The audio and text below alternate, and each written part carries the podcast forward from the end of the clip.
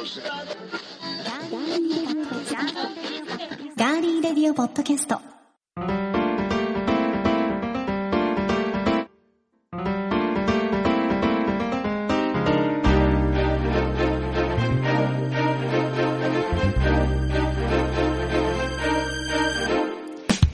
皆さんこんにちは。ガーリーレディオポッドキャスト2月23日火曜日。今日は天皇誕生日で祝日ですが、いかがお過ごしでしょうか？今週も名古屋のスタジオからお送りしていきます。ガーリーレディオポッドキャスト。お相手は高田沙織です。そして、ディレクターの足立です。よろしくお願いします。お願いします。ちょっと人の顔見てニヤニヤ笑うのやめてもらっていいですか？ニヤニヤします、今日 なんかついてました？は。いやいや。さっき食べたチョコレートが、豆がは 挟まってました。見えました？ぐちぐちした。鼻から豆を出しちゃダメですよ。はい、気をつけます。はいね、それ、あれはゲイですか？はい、そうかそうか。はい。やるんかい。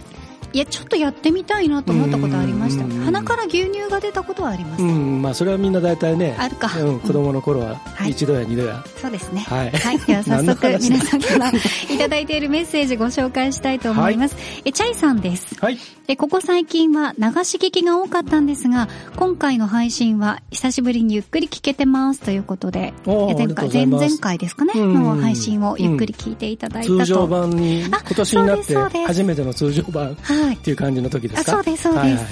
嬉しいですね。あチャイさんは本当にあの、いろんな感想を、うん。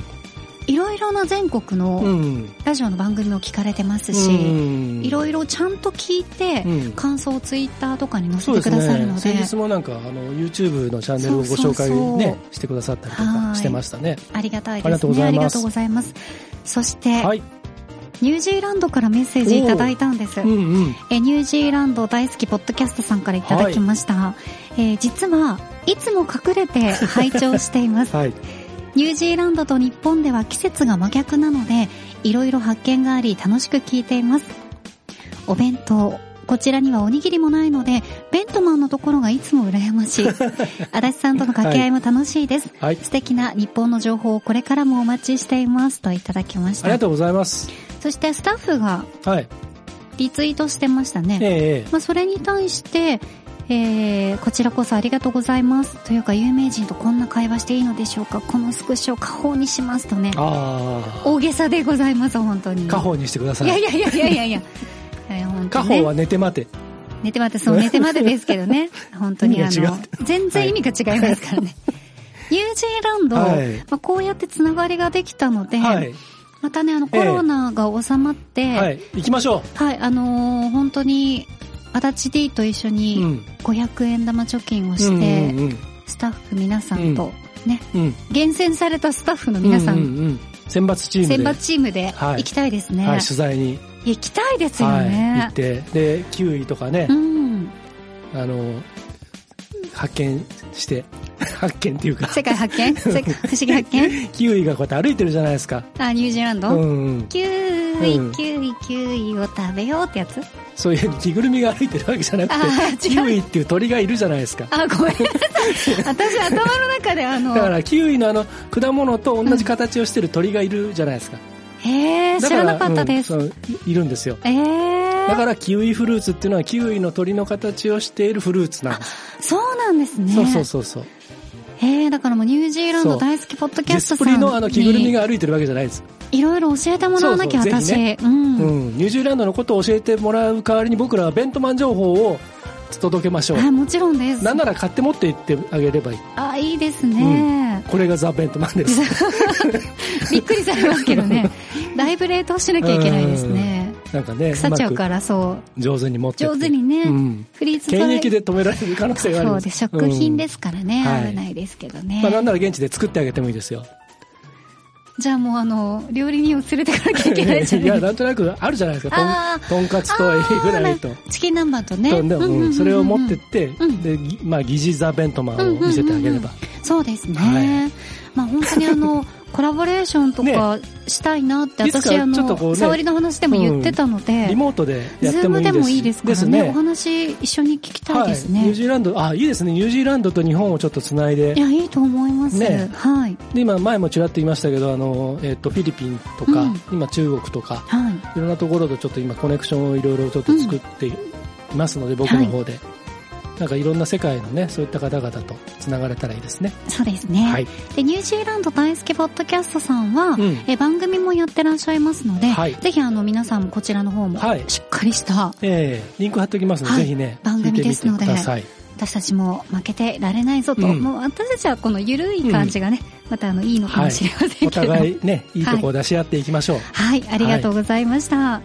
番組へのメッセージは今聞いてくださっていますガーリーレディオポッドキャストのページにメッセージフォームがありますのでそこから送っていただくか番組のツイッターがありますのでぜひフォローをしていただいてそちらからメッセージを送ってください。お待ちしております。はい。それでは今回も最後までお付き合いよろしくお願いします。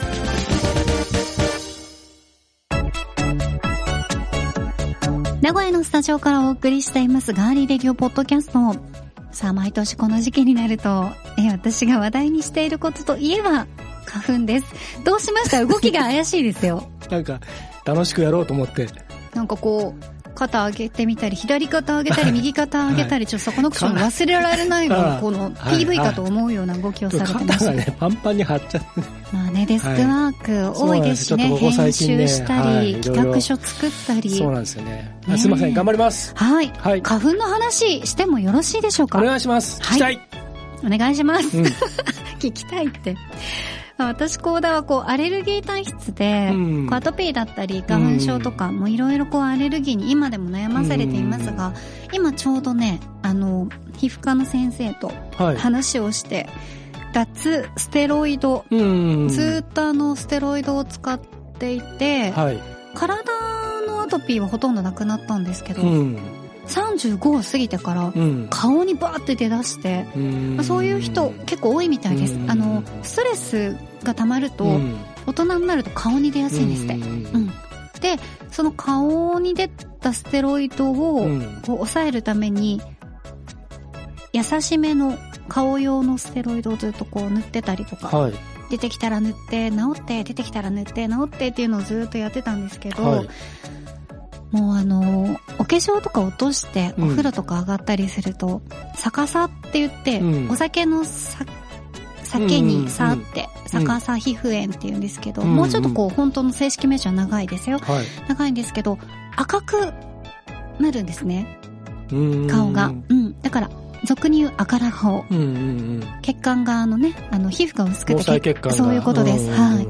なのでそれをちょっとでも抑えたいので、うんステロイドをちょっと一旦やめて、うん。ちょっとこう脱ステロイドというのを今うんやってみている最中なんですが、はまあ、こういったこうアレルギーとかはやっぱり顔もそうですし体もうん出ますよね、うん。これが花粉症もアレルギーの一種なんですが、うん今年の花粉の飛散というのが、うん。えー飛散予報はい。第3弾うん。日本気象協会からね、はい。発表になったんですけど、はい。今月上旬からスタートします。はいまあしてるってことですね、うん。もうね私もうん。1月の下旬から感じていたので。で3月は各地でスギ花粉がピークとなりそうです。はい。去年春と比較してみると九州から関東にかけては多く四国や東海北陸では非常に多くなる予想でございます。はい。去年というのはいつもより少なかったので、うん去年症状が軽かった人も今年の春はうん。注意が必要です、うん。ただ今年はコロナ禍ですよね、うん。風邪なのか花粉症なのかの見極めが大切になってきます、そうですね。はい。そこで今からお伝えする症状があるかないかをチェックしてみてください。はい。一つ目高熱激しい喉の痛み粘り気のある鼻水などの風邪特有の症状がない。目のかゆみがある。連続してくしゃみが出る。水のように透明な鼻水が出る。これに当てはまったらうん。風邪ではなくアレルギー性鼻炎花粉症の可能性があるそうです。はいまあ、熱とかね、喉の痛みないとかね、まあ、いろいろとこう言いましたけど、もちろんですが、病院できちんと、まずは診察してもらうことが大事なんですが、はいまあ、こういった症状が出た時は、花粉かなって、花粉症の、うんまあ、症状のきっかけかなということなんです。そして、えー花粉症の方は今シーズンも対策が必要ということで、くしゃみや鼻水、鼻詰まりといった症状の他にも、眠気、イライラ、思考力の低下といった症状もあるので、放っておかずに対策をしてみてください。はい。花粉症に10年以上も悩んでいる患者さんが花粉症や、まあ、1年を通してアレルギー性鼻炎の症状がある15歳から64歳の男女全体の5割以上もいるという調査結果も出ていうます。ん。で現在の治療法というのはまあいろいろあるんですが対症療法として病院で処方される薬抗ヒスタミン薬、まあ、こういったものが多いですよね。うん。で1990年以降にできたこの抗ヒスタミン薬というのは眠気や口の渇きなどの副作用がかなり軽減されているということなんですんただしですよはい。薬を病院で処方してもらう時だったりとか、まあ、あの薬局で買う時もそうなんですがはい。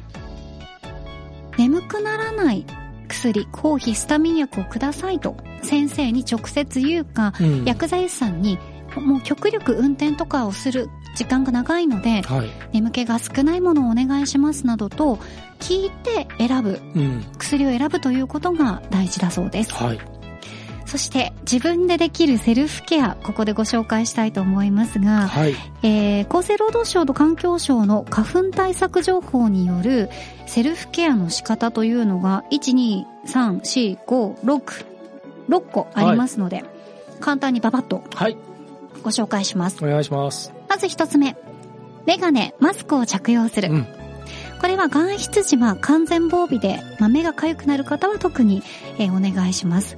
コンタクトレンズの方もメガネやサングラスを着用すると OK です。マスクの内側に当てガーゼをつけるとさらに効果が高いとされています。はい。続いて二つ目。花粉のつきにくいコートを選ぶことです。コートは花粉のつきにくい表面にデコボコ、まあ、凹凸がないツルツルした素材を選ぶといいそうです。ウール素材などのコートはできるだけ避けて、ポリエステルや綿でできた製品など、うんまあ、あの、突起のない、あ、間違えた。起毛のないでいいですね。ポリエステルや綿製品で起毛のない衣類を着用するといいそうです。はい。続いて3つ目。外出から帰ったら、玄関外で花粉をよく、こうね、パッパッパッパッと。うんこれ家の中に花粉を持ち込まないために、うん玄関の前で、シはいャッシャッシャッとね、はい。よく払い落としてください。4つ目、帰宅後は、うがい、洗顔、目を洗う。体についた花粉を洗い流すことも大事です。はい。すぐに、うがいだったり洗顔だったり、目を洗うというのをこの花粉が多い時期は毎日の習慣として心がけてみてください。はい。続いて5つ目。洗濯物、シーツ、お布団は外に干さない。うん。これやっぱりあの外に干すとどうしてもお天気いいから干したくなっちゃうんですが、花粉のひどい方は花粉そのものがお布団についてきたりとか洗濯物についてきちゃったりするので、ちょっとあの我慢していただいて、部屋干ししたり、まああの、布団乾燥機にかけていただいたりとかね、はい。シーツや枕カバーなどはまめに洗濯することも大事です。そして最後6つ目です。空気清浄機を玄関に使う。うん。空気清浄機のある方はね、うんあの、もちろんなんですが、お家の中、うん。うん。よくいるリビングだったり、寝室に置いてるという方が多いと思うんですが、この時期だけは、できれば玄関に置いてもらって、まずは花粉を入れない。はいはいそこで、あの、うん綺麗に、空気をきれいにするということも対策になるそうです。はい。また乾燥すると花粉が舞いやすいので、加湿器も効果的だということです。うんなるほどね。はい。うん。で、ただコロナ禍で換気というのがとっても大事な時期ですので、換気をするときはレースのカーテンなどでこう遮っていただいて、窓を開けるのは10センチ程度、うんまあ、全開じゃなくて、はいはい10センチ程度にとどめることも花粉対策には大事だということです。はい。はい。まあ、セルフケア、うん。ね、あの、できることを今6つ紹介してきましたけど、足立さんは。はい花粉症、僕ね、あの、もともと全然へっちゃらだったんですよ。うん。周りにたくさんいたんですけど、ええその辛さがわからなくてはい気の毒だなと思っていたんですけど、2、3年前にあの、朝目覚めた時に、なんか信じられないぐらい鼻水が、本当水のような鼻水が出ていて、それ花粉症です。うんあ、これかと思って。それです、それです。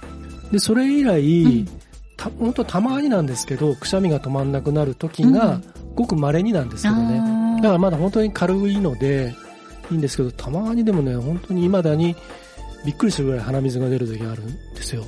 私はもう長いので、はい。一日外にいたりとかすると、もう本当家に帰ってきてから、うんまあ、一日外にいなくてもちょっと外に出ただけでも、うん家に帰ってから寝る時ですよ。うんうん、喉が痒くて寝られないんです。で、鼻が詰まって寝られない。朝起きたら目やに鼻水がすごい。うんうんそれはそれはうん結構しんどいですねえね。本当にそれね、あの、家族にもいたんで、うんあの、結構辛い思いしてたんで、はい。あの、なんか間近で見ててね、本当にずっと気の毒だなとうんうんうん。思っていますね。ははい。い。ねえ。なので、結構あの、毎年、大変な思いをされている方も多いと思いますけど、今年はコロナ禍でうん。マスクをしててくしゃみをしたりとか、うん。咳が出た時とかに、へーっていう目で見られることもあるじじゃないですか。うん。あれがまたさらなる追い打ちをかけるので、うん。ストレスになるよそう。ね。、よくあのね、ワッペンとかでうん。花粉症ですみたいなね、はい。あとあのマスクに、不織布のマスクにポンってスタンプを押して、うん花粉症ですっていうようなね、あのスタンプも出ていますので、うんいろいろと皆さんうん対策をプラスして、まあ、やる方も多いと思いますけど、そうですね。ねえ。あの、それこそ、あの、ちょっと前になんか情報番組だったかな、でやってたのが、あの、外からね、衣衣類についた花粉が部屋に入って、床に落ちて、そうなんですよね。それがね、あのー舞うんですようね。ん、だから床の拭き掃除とかっていうのを大事だよっていうのをやってましたけどね。うん。そう、しっかりとした掃除もね、うん。皆さんに念入りにやっていただきながら、ねえ。はい。本当それこそ、その去年、まあ2月、1月後半からその2月にかけてそのコロナが、その、うん、なんか得体の知れないものがこうね、に蔓延してる中では、みんなどちらかというとそっちに、あの、かかりきりだったっていうか気持ちも含めて、うんで、なあんまり外に出ない日々があったと思うんですけど、はい。一年経ってみると、ね、今の状況の中で、やっぱりふいろんなことで慣れてるところもあって、やっぱり普通に出歩いたりとかするとね、今度コロナだけではなくて、花粉の辛さが逆に今年初めて、こう、如実に現れてくるような気がするんで、そこを気をつけていかないとあれですね。そうですね。その他にも気象情報だったり、うんあの花粉情報というのが、はいこ。の時期はテレビだったりラジオだったり、うんうんまたはあのネットでチェックすることができますので、はい。花粉の飛散が多い日は特に念入りに対策をしていただいて、はい。で、帰ってからも、まあ、今ご紹介したセルフケアプラス、私が毎年、えーこれおすすめですって言ってるのが鼻うがい。鼻うがいなどもしていただいて、まあ、今年もね、花粉症の方は一緒にうん乗り切っていただきたいなと。結構シャワーでやります。あの鼻うがい？うん。だからそれができるのがすごいんですよ。シャワーを、痛い、シャワーとかは痛いんですよねね。水道水痛いんですよ。鼻うがいっていうか僕とにかく鼻の中をうんガーッとこうシャワーできれいにするってへいうーのが習慣になっていて、あ、でもそれは、あの、風邪ひきにくいと思いますよ。うんね。でそれやってからは本当に風邪をう言うように風邪ひく頻度が減りましたねえ、。それでシャワーってあの、何？シャワー普通にこう、まあ。ヘ、ッド？ヘッドを取って、うん、ヘホースみたいな？そのまま、あの、バーってこう体洗ったりはい。髪洗ったりうん。するでしょ、うんうん。最後流すときに、うん。そのついでに、こうちょっとかがんで、あ、で、鼻から こ、れ逆さ、逆さ向きにして、ガーッと鼻左のの中を鼻から、うん。右の鼻みたいな。うんとね、あんまりそこまでちゃんとやらないんですけど、あただたただただ、そのシャワーをこう鼻の中に噴射して、うん。鼻の中をきれいにして、うん。みたいな、あ流なんですけど。奥の方にこう入ってきてツンとすることもあるんですけど、それが痛いんで、うん私はもう、市販の鼻うがいしてます。それを上手にこう自分でコントロールできるぐらい、うん今ちょっと熟練の技にそうなってきですか。て、じゃあなんかその、足立さんみたいに、はい。技を習得できる方は、うん。ね、うん、鼻の中きれいにするのはいいですよ。う。ん、危ない、ねうんりあんまりね。我流なんでね、はいは危ないやり方は、うん。まあ、あれかもしれませんけど、はい。皆さん自分で、なんか最近出てますよね。鼻ジャーっとこう出てるポスターみたいな。あれね、昔からあるんですね、よ、鼻うがいは。が今年はなんかうん。ちょっとフィーチャーされてますよね。そうですね、あの、今年は、鼻だけじゃなくて、うん。口から出すバージョンも出ました。うんうんね私はあの、口から出すバージョンはちょっと嫌なので、はいはいはい口にね、まあまあまあ、そうね。そのまま鼻、左から、うんね、うん右へ、右から左へ受け流した真いと思います。水でやるから痛いんですよ、あれ。そこがね。ちょっと食塩、食塩水というかね低濃度の食塩水にしてやるのがいいんですよね。ね、はいそうなんです。ぜひ皆さんもはい対策なさってください。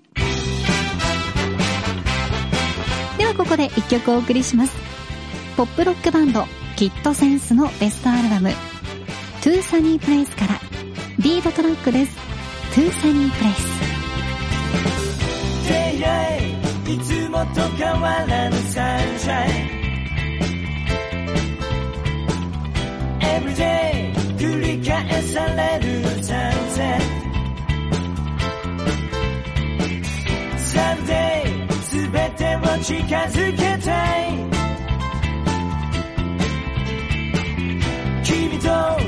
俺たちの指さす場所へ。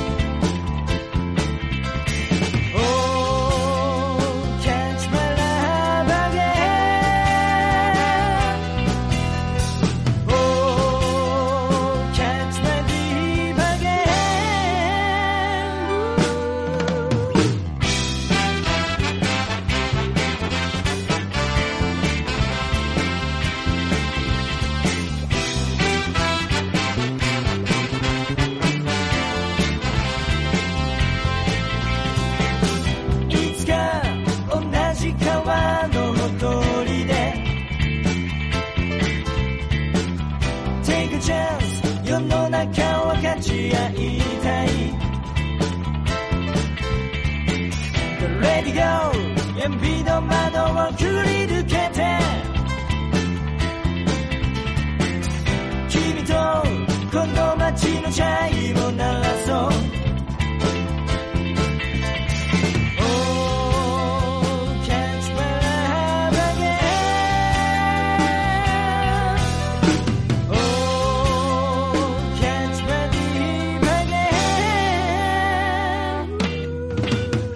お送りしたのはポップロックバンドキットセンスのベストアルバムトゥーサニープレイスからリードトラック To Sunny Place でした。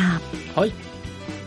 はいじゃないですよ。この曲について、はい足立 D からね、あの、これ僕が、やあの、昔、あの、加入していたバンドです。はい。あなたのバンドだったんです、ね。僕のバンドっていうわけでもないんですけど。あ違うんですか？はい。はいあのー、えっ、と、おたまたま偶然同じ名字の、はい。あの、足立裕二君というソンしソングライターが、とても優れたソングライターが、大学時代に作ったええバンドで、で、まあ、弟分みたいな。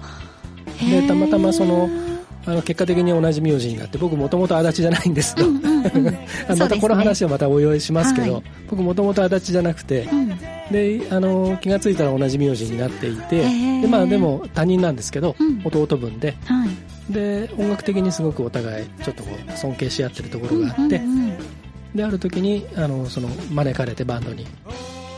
で、えーとちょっとしばらくいたバンドですね。じゃあ、キットセンス、今現在は、もう今はちょっと、あの、えっ、と、まあ、活動休止になってそのまま、まあ今ちょっと、あの、そのままという状態ではあるんですけれども、はい。うん、あの、最近こ、れもし気になった方は、あのね、もうちょっとね、えっ、と、バンもちょっと入手もできないかな。あんそういうことなんですね僕は昔、あの、8ミリビデオで友達が撮ってくれた、はい。えーハートランドスタジオってええ名古屋の、はいはいはい。あそこがまだ伏見にあった時はいはいはいはい。の、えっ、と、ライブのビデオがあるんですけど、はいそれを、あの、デジタルに変換してもらったんですね。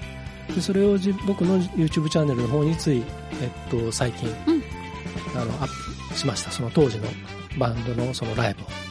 じゃあ、それあの、また、うん、よかったら見てスタッフみてください。さんにはい。言って、ツイッターに、は、はいい貼り付けてもらってお若きまかりし頃すので、の僕が、若かりし時の、まだ、うんま、あの本当にテープで撮ってた時代なんで。ピュアなピュアな時のね。ピュアかどうか分かんないですけど。いやまだまだピュアだったでしょう その頃はね。ピュアな時の足立さんが見れるということですので、はい、ぜひ皆さんそちらもチェックしてください、はい。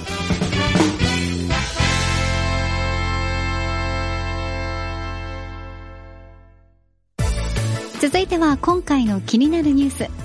私コ高田が今気になっているニュースをご紹介します。それではニュースセンター高田さんお願いします。はいお伝えします。養殖の難しさから幻の海苔と言われる浅草海苔の入札会が5日。三重漁連海苔流通センターで開かれ今年度の全国最高値100枚あたり1万8668円で落札されました。以上ニュースをお伝えしました。ありがとうございました。それでは続きましてはこのコーナーです炊きたてご飯だよお母さん。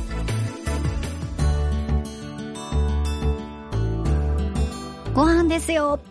イエーイ。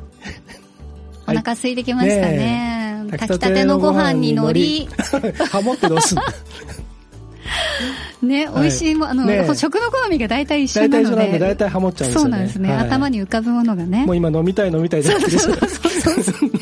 もう本当にこのもう、自粛がいつまで続くんだっねて皆さん思われてると思いますよ。はいまあ海苔の話しましょうあ、わかりました。ノリの話しましょうか。はい。ノリノリでお送りしたいと思います。こういうちょっと面白いでしょ？このコーダさん浅草のり、いいですか、足立さん。浅草のりはいなんですが、初めて聞いたという方もいらっしゃると思います。浅草のりは一時生産が途絶えていましたが、うん桑名市の生産者らが復活させ、伊勢浅草のりとして現在生産されています。はい初摘みのものだけが認められる、これね、最高級のブランドのりなんですね。はい実は今私たちが普段食べている海苔のほとんどは、すさび海苔という品種なんですが、うん昭和30年代までは浅草海苔という品種が食されていたんです。すさび海苔に比べて浅草海苔は作るのが難しい上、量があまり取れないために作る人が少なくなってしまったそうなんですね。うんかつて海苔は海にこう生えている海苔の葉から自然に種をこうあの網に付着させて作られていましたが、ご紹介している浅草海苔は環境変化に非常に弱くて、うん。海岸の工事だったり開発によって全国の海から姿を消してしまいました、うん生息している場所というのも全国でこう数例しかなくてうん。報告がない、まあ、ごくわずかはい。なんですね。で今では環境省のレッドリストで絶滅危惧これは一種でいいですかね、ううん一種に指定されています。はい。今シーズンこの、えー先ほどご紹介した桑名市の生産者らの皆さん今シーズン11人の生産者が養殖に取り組みましたが、うん異常潮位の、うん。はい、影響などで生産がうまくいかずに、はい。5日の入札会では生産者ただ一人から2300枚の出品となったんです。うーん。だから難しいということですね。うん。うん。行われた入札会には三重県と愛知県を中心に22の商社が参加。はい。入札価格は100万円あたり。ご紹介した18,668円で今年度の全国最高値となりました。なるほどね。海苔、うん。海苔好きですか？好きです。うん。佃煮とあの板海苔というかはい。あの普通の海苔あるじゃないですか。パリパリした、どっちとか？どっちも好きです。まあ海苔美味しいもんね。海苔めちゃくちゃ美味しいです。うん。僕も大好きなんですけどね、味付け海苔とかも好きですけど、韓国海苔とか、はい、うん。味のついてない海苔って美味しいですよね。うん美味しいですあのなんかね、お歳暮とかお中元とかで海苔うんあるじゃないですか。あれ、あの、実家とかではいよくね、おばあちゃんとか、おじいちゃんとかたくさん海苔もらったらくれてたりしたんですけど、えやっぱね、ちょっと高級ーはい、な味が、高級な味がするって、うん、高級な言いたいことわかります？うんやっぱり全然違いますよね市全販然違います。されてるねあのものとね、うん。あの逆に言うとその普通に流通していうるん。比較的安い海苔って、あのいい海苔食った後だと味が全くしないですもんね、そうですうね。ん、海苔らしきものっていう感じになってね。歯触りだけ下手するとね、うん。本当に風味がなくて歯触りだけっていうのもありますしね、うん。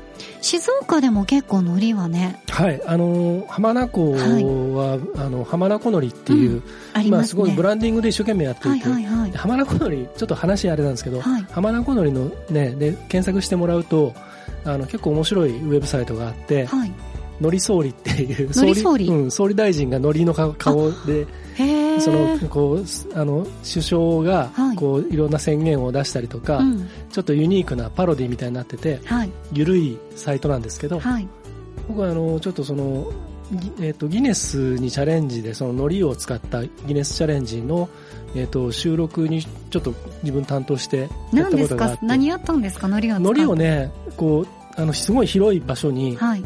海苔を敷いていってはいはい板海苔を大きなこう、えー、と文字を作るうんっていうやつでその何人参加して何時間以内にどれだけのこうあれを作るかっていうやつを、で上から俯瞰で見てちゃんと完成してるかどうかっていうのをギネスの認定員がちゃんと来ていでこう上からチェックして OK だったら丸を出して「えー!」っていうへやーつそうバカらしいあの企画だったんですけどでもねすごくそれ盛り上がってね。うん、でそれ海苔の PR のためにやってたんですけどだから海苔とは割とねちょっとね関わりがいろいろ。そうですだからこのね三重のこの伊勢、浅草の浅草海苔はい。これもねその時にちょっと話題になったりしてやっぱそうなんですね。そのねいい海苔、うんうんうん。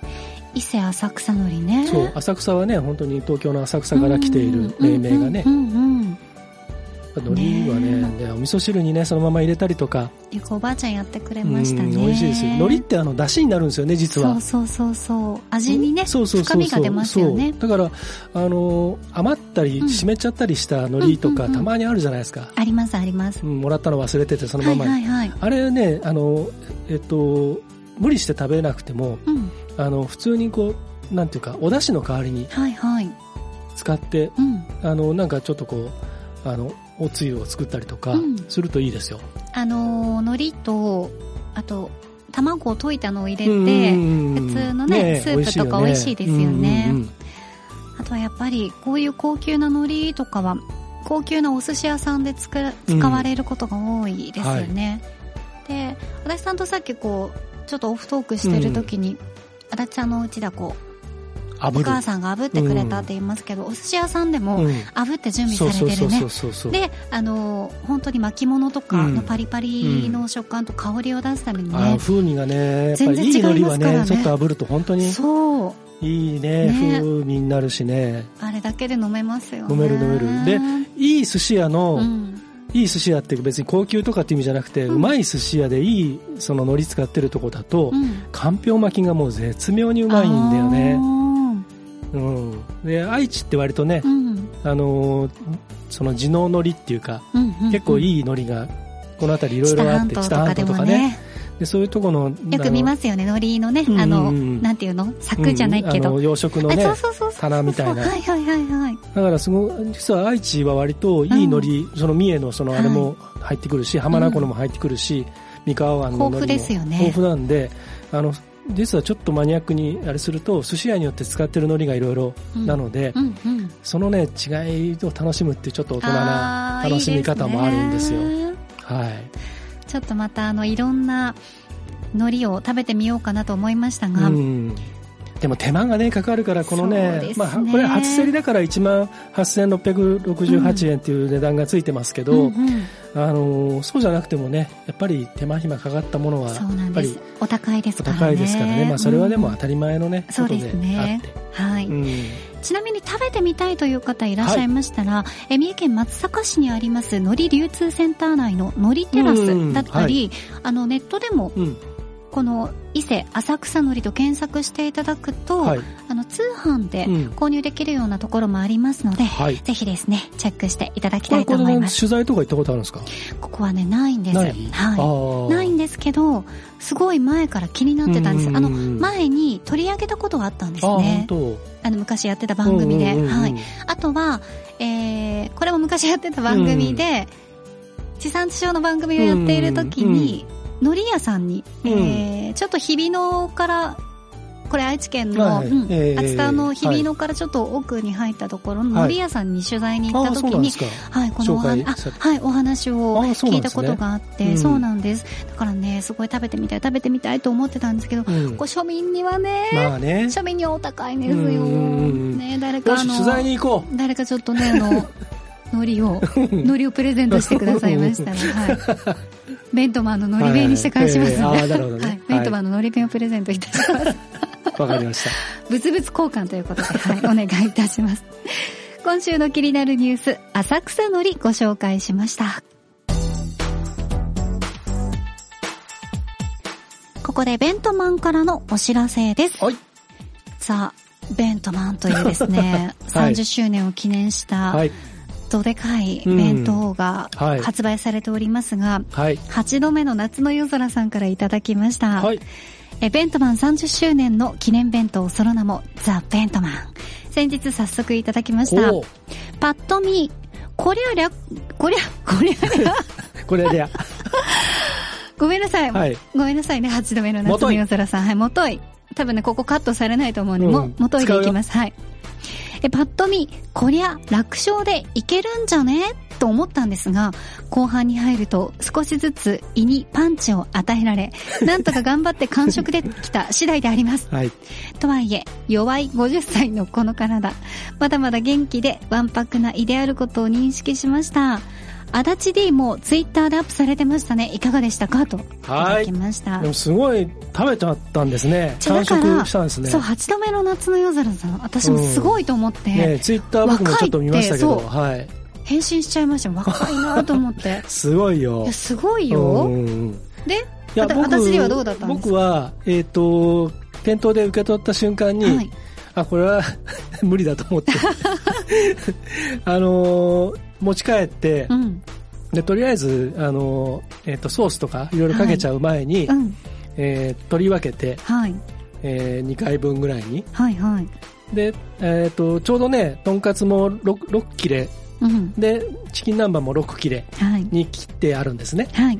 でで、ビーフライが2本でしょ、うんで、唐揚げ2つだから、はいちょうど半分にできるじゃないですか。セパレートできますね。そうそうそう。で、一応それ、二人分作れちゃいますそうね。そうそうそう。まあまあまあ。で、はい。えっ、と、分けてですね。はいはい。で、えっ、と、半分食べて。うん。で、あのーまあ別に、よいしょでもない、なんでもないんですけど、普通に美味しいって。普通にこれあの人気のメニューをね、これでもかと詰め込んでますからねそうなんで。すよ。で、美味しく2回に分けてはい。いただきましたよ。本当ですか？はい。まあ、でももし1回の場合だと、うん。でもね、あのね、僕ね、食べながら思ったんですけど、はい。あのね、いける気がするんです。一緒ですね食べてると。8度目の夏の夜空さんと一緒。うん。あのね、思わずね、後半いっちゃおうかなって。へえ、うん。避けといた、こっちにも箸がもう伸びてたんですう。ーん。いけそうな気がするってあったじゃないですか。ありました。なんだかいけそうな気がする。そう詩吟ですね。私も習っていた詩吟うん、吟じます。はい。詩吟習ってたんですか？そうですよ。へえ。今度吟じてください。いやいや、あの、あの、天心みたいな。天心さんみたいな感じの吟じるじゃなくて、えー今、ヒロミのドラ運転手やってるんでね。あ、そうなんだ。付き人っていうかね。うん。私はあの、ちゃんとした詩吟じゃ、い ちゃんとしや、天心さんもちゃんとした詩吟をうんまあまあいいんですけど、いけそうな気がする。本当にね、まあ普通に美味い。しいんで、食べ、はいパクパク食べてて、さらにね、幸田さんが前に、はいあの、い紹介してくれたあの、チキン南蛮に。あの、タルタルソースかけて、うんそこにタバスコをはい。かけて食べると、たばる。うん。あれね、止まんなくなるんですよ。そうでしょ？うん。あの、辛味と酸味がね、うんうんうん。マジでチキン南蛮の、うん。あの、チキン南蛮そのものにタバスコでもいいんですよ。うん。でも、でもタルタルとね、タルタルがあると、もうん。う本当になお、タルタルタバスコね。そう、タルタルタバス。はい。タバスコがほんでちょっと多めにかけてもなんか中和されていい感じになるんでね。そうなんですよ。もういや、初めてね、分かった、それが。私の気持ち分かりまし分かった？分かったた。もう、痛いほど分かった。そうでしょう、うん分かったでしょう タバスコ持ち歩いたりしてさ、うんちょっとなんか変な人って思われるけど、うんでもね、よく分かったでしょ気持ちが分かった。そうでしょうん。だから皆さんね、はい。あの、ベントマンのまずチキン南蛮弁当を買いましょう。はいまあ別にあの、別にじゃないですけど、ザ・ベントマンでもいいですよ。うんうん。とにかくチキン南蛮をはい買ったら、はい。タバスコいや、そうなんですよ。試してみてください。で、最初からタバスコでもいいし、はい途中で味変でね、はい。後半タバスコとかでうんもいいしね。うんうんうんそうなんです。もちろんタルタルありきのタバスコだよね。そうです。ありきでおうん願いします。はい。あのー私が激推しのチキン南蛮弁当は、うん。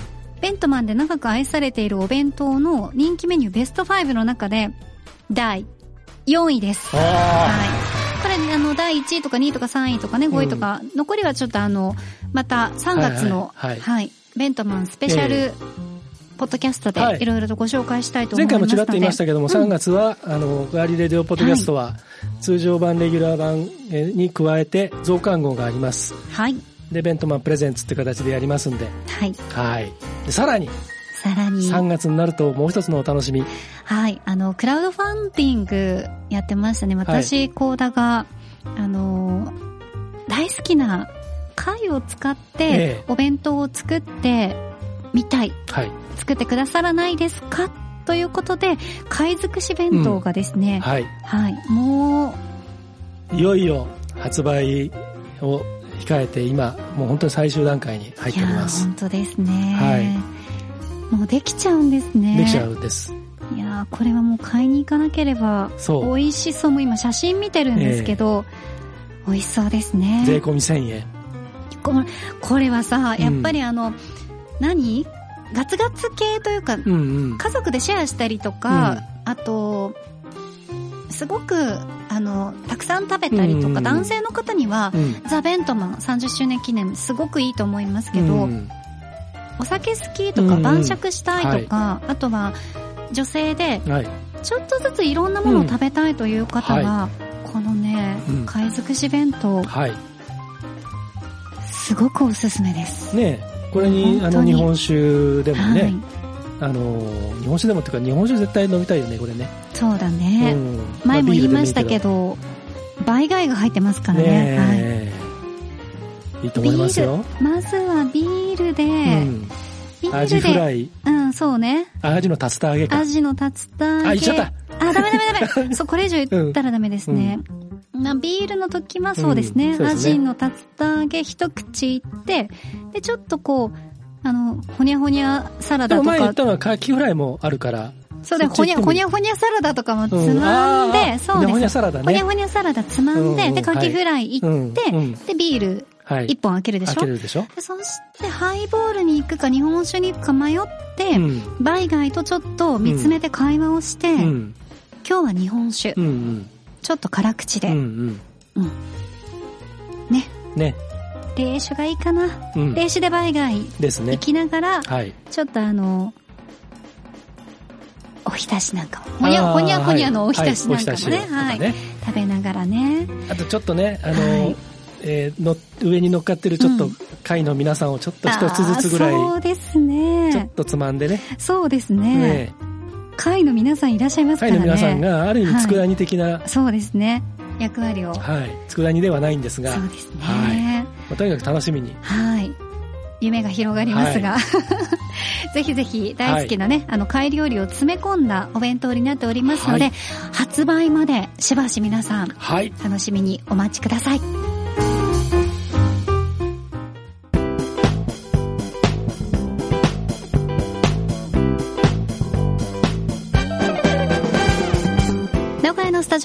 りしてきましたガーリーレディオポッドキャストエンディングのお時間です。い。はい、メッセージご紹介しましょう。マコロンさんからです。あいつもありがとうございます。バレンタインデーに同僚たちからもらう感謝チョコのお返しなんですが、毎年これで大丈夫かなと自問自答しながらそれなりのお菓子を送っています。毎年たくさんチョコをもらう足立さんはどんなものをお返しとして送っていますか？えそして高田さんは女性の立場から感謝チョコのお返しはどんなものが嬉しいと感じますか？よかったら教えてくださいといただきました。男性目線で、なお返しのうんなんかこう選ぶときは、うん。私結構その人うん。あのこういう感謝チョコの場合別ですけど、うん同じものを。感謝チョコって言うんだね。義理チョコね、ゆりチョコって言わないの？あの感謝チョコって言ったりその感謝の気持ちを込めて感謝チョコだったり義理チョコだったり、失礼だと。そんなことはない、うん。いろんな呼び方がねね。あのあるんだと思うんですけどまあ同じものをあげたりとかね、その違う人には違うものを、うん。その人はこういうものが好きだからって選んでうん。渡したりしますけど、うんどんなものを返します、いや、もうその通りというか、その人に合わせてですよね。うんやっぱりその選ぶのも楽しさだし、そうそうそう例えば、例えばですよ、うん。あの、まあ、今僕独立してるんで、い。そのスタッフそんなにたくさんいるわけじゃないんですけど、ええかつてまあ、その会社に勤めてて、うん。で、一応立場も支社長っていう立場だったので、はい。で、やっぱりその、支社長って言いにくいよね、うん、バレンタインデーの日っていうのは、やっぱり割とそれなりの数があったんですね。ええ。で、そうすると、当然まあ本当にいつもお世話になってます、ままさに感謝チョコ的にうんうんうん。くれるスタッフとか。でまあそれこそ義理チョコ的なうん。ものに対しては、まあ、あの3月14日には、まあ、それに見合ったものというとちょっと語弊がありますけど、うん。まあ、大体同じものをうんうんうんうん。人数分買ってきて、うん。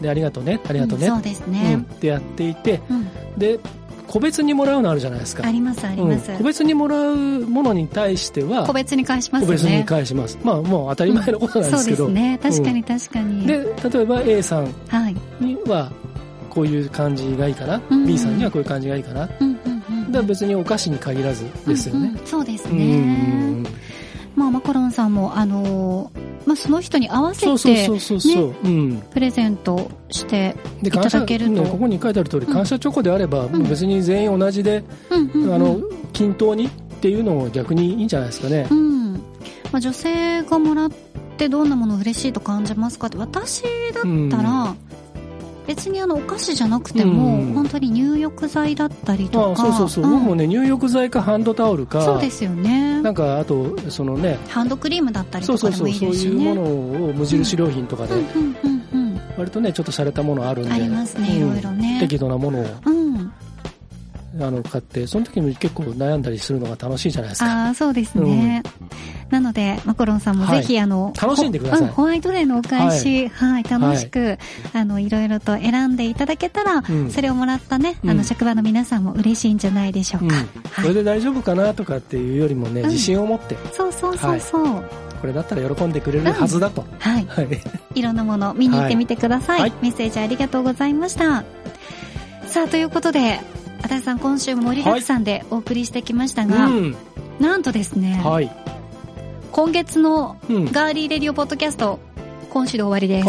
ありがとうございました。早いよもう、ねえ2月終わりですから。もうもう3月か来週から。2月はね猿って言いますけどね。うん。言うよね猿ってね。猿。ん。ねうん。早いね、早いね。本当に。いえー、もう今年になってもう2ヶ月経っちゃったねやもうなんかえ。年を取ったのか、うん。世間の流れが早いのか。いやまあ両方あるし 特に今ね世の中のねやばいよね本当に。やばすよやばす。うん。本じがだからやっぱりちょっとね自分のそのあり方というかね、うん。そういうものもこういろいろちょっと考えながら、当そうですうねん、ぼんやりしてればねうん、すぐどんどんいろんなことが流れてっちゃいますから。はいそうですね。はい。で急なんですけど、はい、足立さんあのいつも、うん。なんかこう仕事とか行きたくないなとか、うんちょっと気合入らないなって時とか私あるんですけど、はい。そういう時に、うん。あのーこの曲聴いて行ったらみたいな曲1曲ぐらいないですか？皆さんもそういう時があると思うので元気が出る曲。ちょっとあの、頑張っちゃおうかなみたいな曲あります？あのえっと僕昔から実はあの好きな曲があって、うん。それが去年の「紅白で」うん。あの大きな話題になってさらにこうまた改めてそれを聴いているっていうはい。最近、っていうとやっぱりその月並みですけど、はい。玉置浩二さんのあの田園はいいですね。あれあの、うん。えっと確か去年あの久々に行ったカラオケでも久々に歌ったんですけど、はいはい。あれですね最近改めてこう聴いているのは。やっぱりあの玉木さんの歌声もうねん。力とこながらあの歌歌詞の内容とね、はい。あれが迫るものがあって。そうですね。あの当時の俺オフィシャルプロモーションビデオを見るともうずっこずっこけちゃうぐらい情けないプロモーションビデオなんですけど、うん、もう笑っちゃうぐらい、よくラジオでもねリクエスト多い曲ですしね、うん、あれはやっぱり勇気というかね、そうですうね、ん、いろんなことがもうここんなことじゃ負けねえぞっていう感じにはなりますね、私はあのもうなんか嫌なこと全部忘れてはい。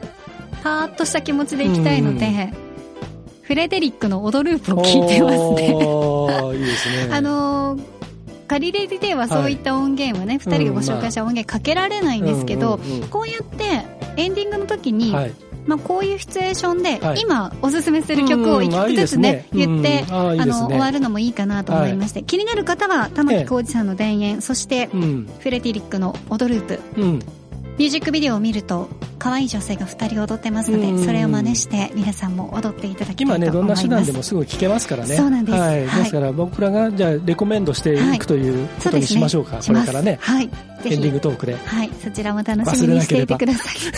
多分ね、どっちか忘れるんだよね。そう私が言い出さないと絶対忘れるんで、う はい。わかりました。強さは忘れますんで、うん。はい。気をつけましょう。忘れることは忘れる覚えてることは覚えてる当たり大事、前のこと大事。当たり前のことをまたね、はい当たり前のようにおっしゃいました。はいはい、ということで、今週も最後までお付き合いいただきありがとうございました。はいガーリーレディオポッドキャスト、お相手は、ディレクターの足立でしたそして高田沙織でした。皆さんそれでは来月もお楽しみに。